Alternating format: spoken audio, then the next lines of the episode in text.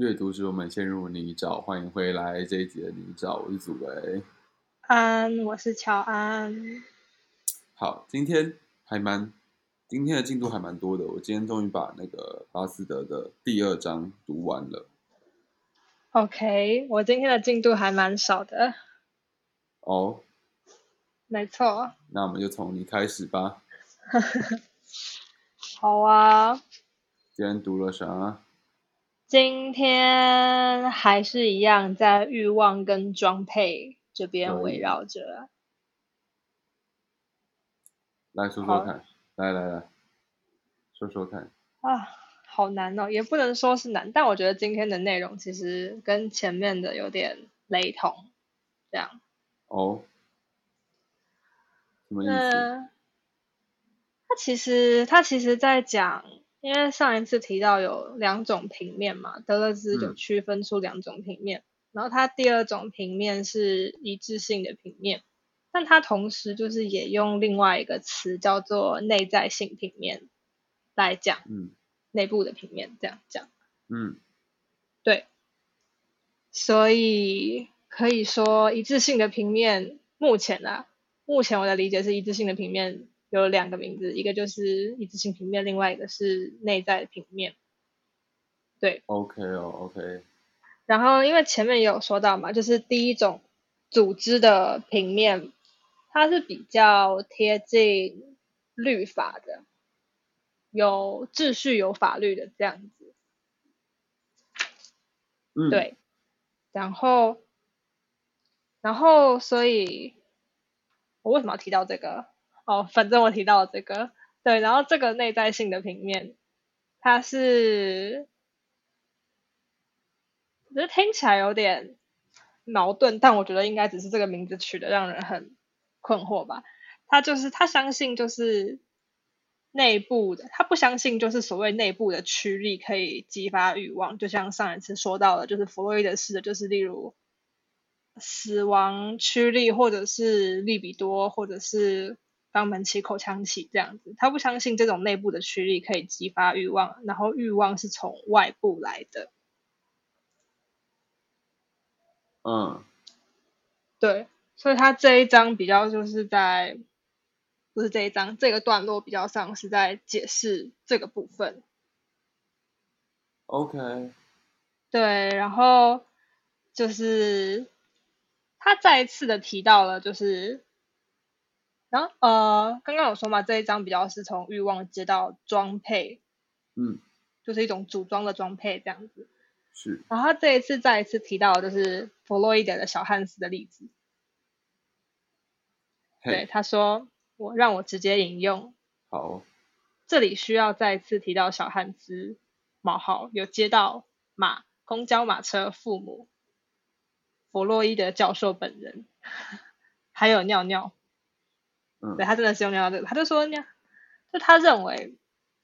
他认为尿尿这个东西不是一个器官，也不是一个功能，而是一种运作或者是机器的一个零件。嘿，然后有快速跟慢速这样，所以这个比较这个比较是他就是在讲装配的一个部分，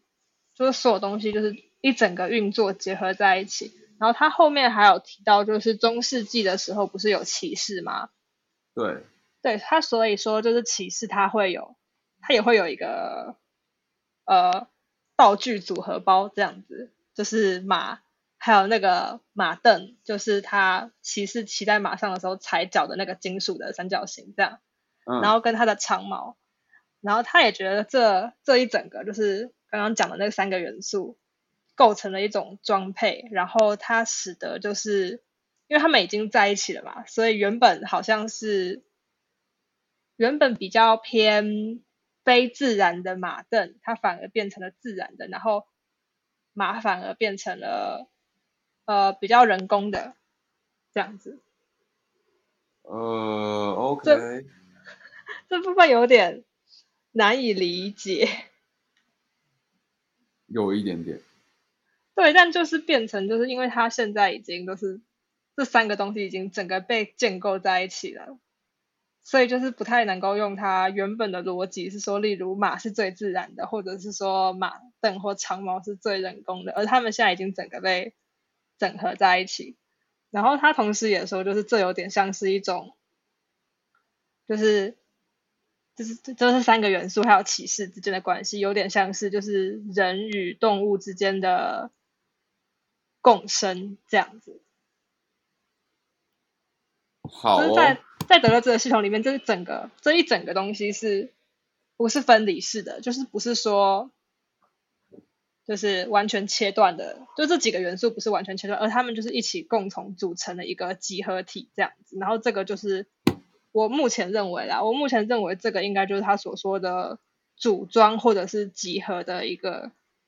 想法这样子。挺酷的。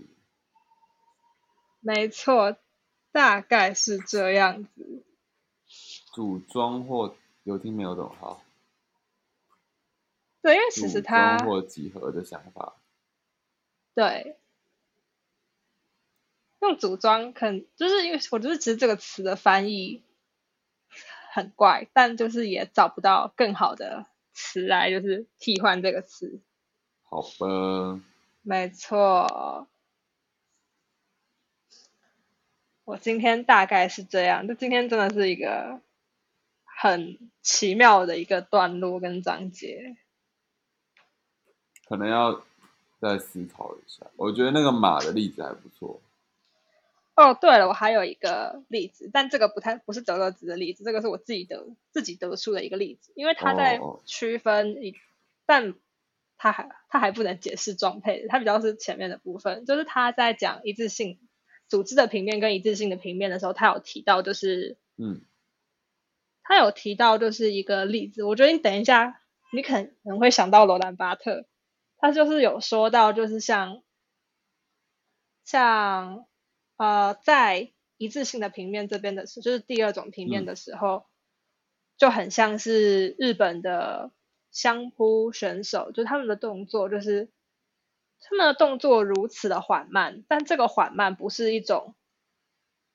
呃，这个缓慢是一种确定的，但它不是所谓的不变的，而是它就是一种很缓慢的过程，然后突然一瞬间就是加速下去，然后原本什么都没有，也不能说什么都没有，可能就是原本有点像是那个罗兰巴特在《符号帝国》里面提的。我忘了是符号帝国还是另外一本提到说，就是像是摔跤，日本摔跤一样，就是结果突然就是好像不是在看一个连续性的动作，而是就是这样讲很怪怪的。就总而言之，就是就是你在前面那一些动作你都看不出来，就是胜负或者是结果，可是在那一瞬间突然就是结果就是就出来了，就好像突然有一个什么出现了这样子。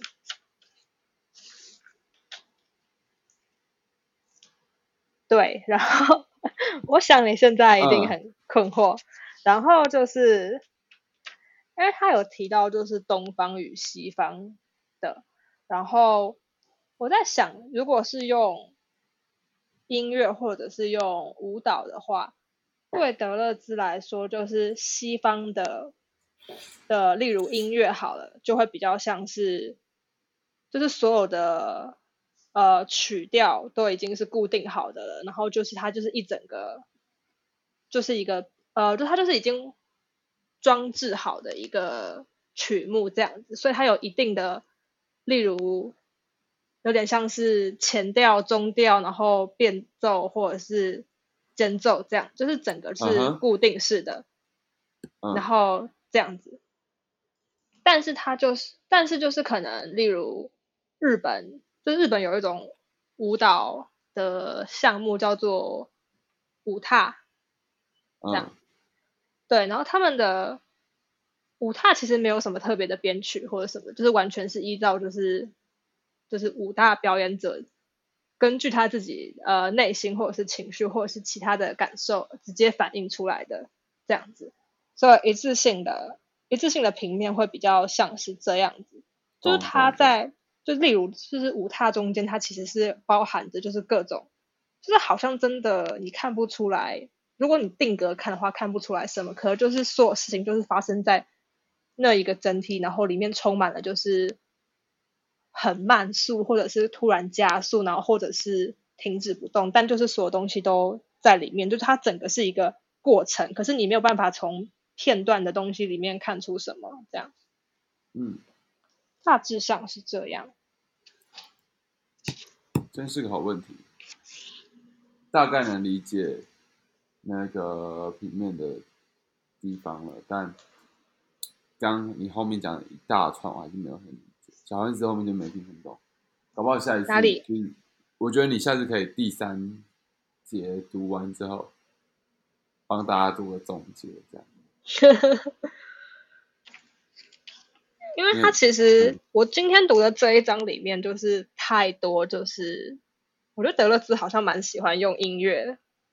哦，这来举例的，就是我目前真的看到很多各种关于音乐或者是乐章的专有名词，这样。音乐的比喻的。对，然后所以就是像他就会说，就是例如例如说的那一种，嗯，好，假设有器官的身体，那它可能就会是有一个主旋律的这样子，嗯，他就会用这个词，例如一个主哦，旋律，或者是对对对，就是副歌这样，但就是对，所以这一章有很多就是音乐的这样。懂。好，我换我了。好的，这一次拉图在说的东西，很像是延续上一次的，就是说发明细菌这件事情。然后他这一次因为是总结，所以他进入到了他就是文本的地方，也就是呃巴斯德学派的的年鉴的一个对的年鉴，巴斯德学院的年鉴来说，然后他就去分析这个年鉴。然后我要拿上次的一个东西来讲，就是他在说有一个东西是没有讲到，他说他们发现了，他们并不是就是呃，就是细菌原本不是在，而是他们发现了这个细菌，然后发明了这个细菌，然后把这个细菌放在一个所有东西的下面的地方，然后这边大概就是有点在解释，就是这个巴斯德学院的年鉴，还有为什么巴斯德学派能够这样立足。然后正因为是他们把就是微生物这个东西、细菌这个东西放到了一个最下面的位置，所以他们会说，就是如果没有我们，这些都没有，就是在我们之上的所有学说都是因为我们建立的这样子。嗯但另外一方面，就是拉图又去剖析了巴斯德学院的年鉴，然后他就会发，然后他就发现说，就是他任里面的任何一项，比如说什么生物学啊，比如说公共卫生学，或者是医学，他们的那个深度都不及就是本科来的深，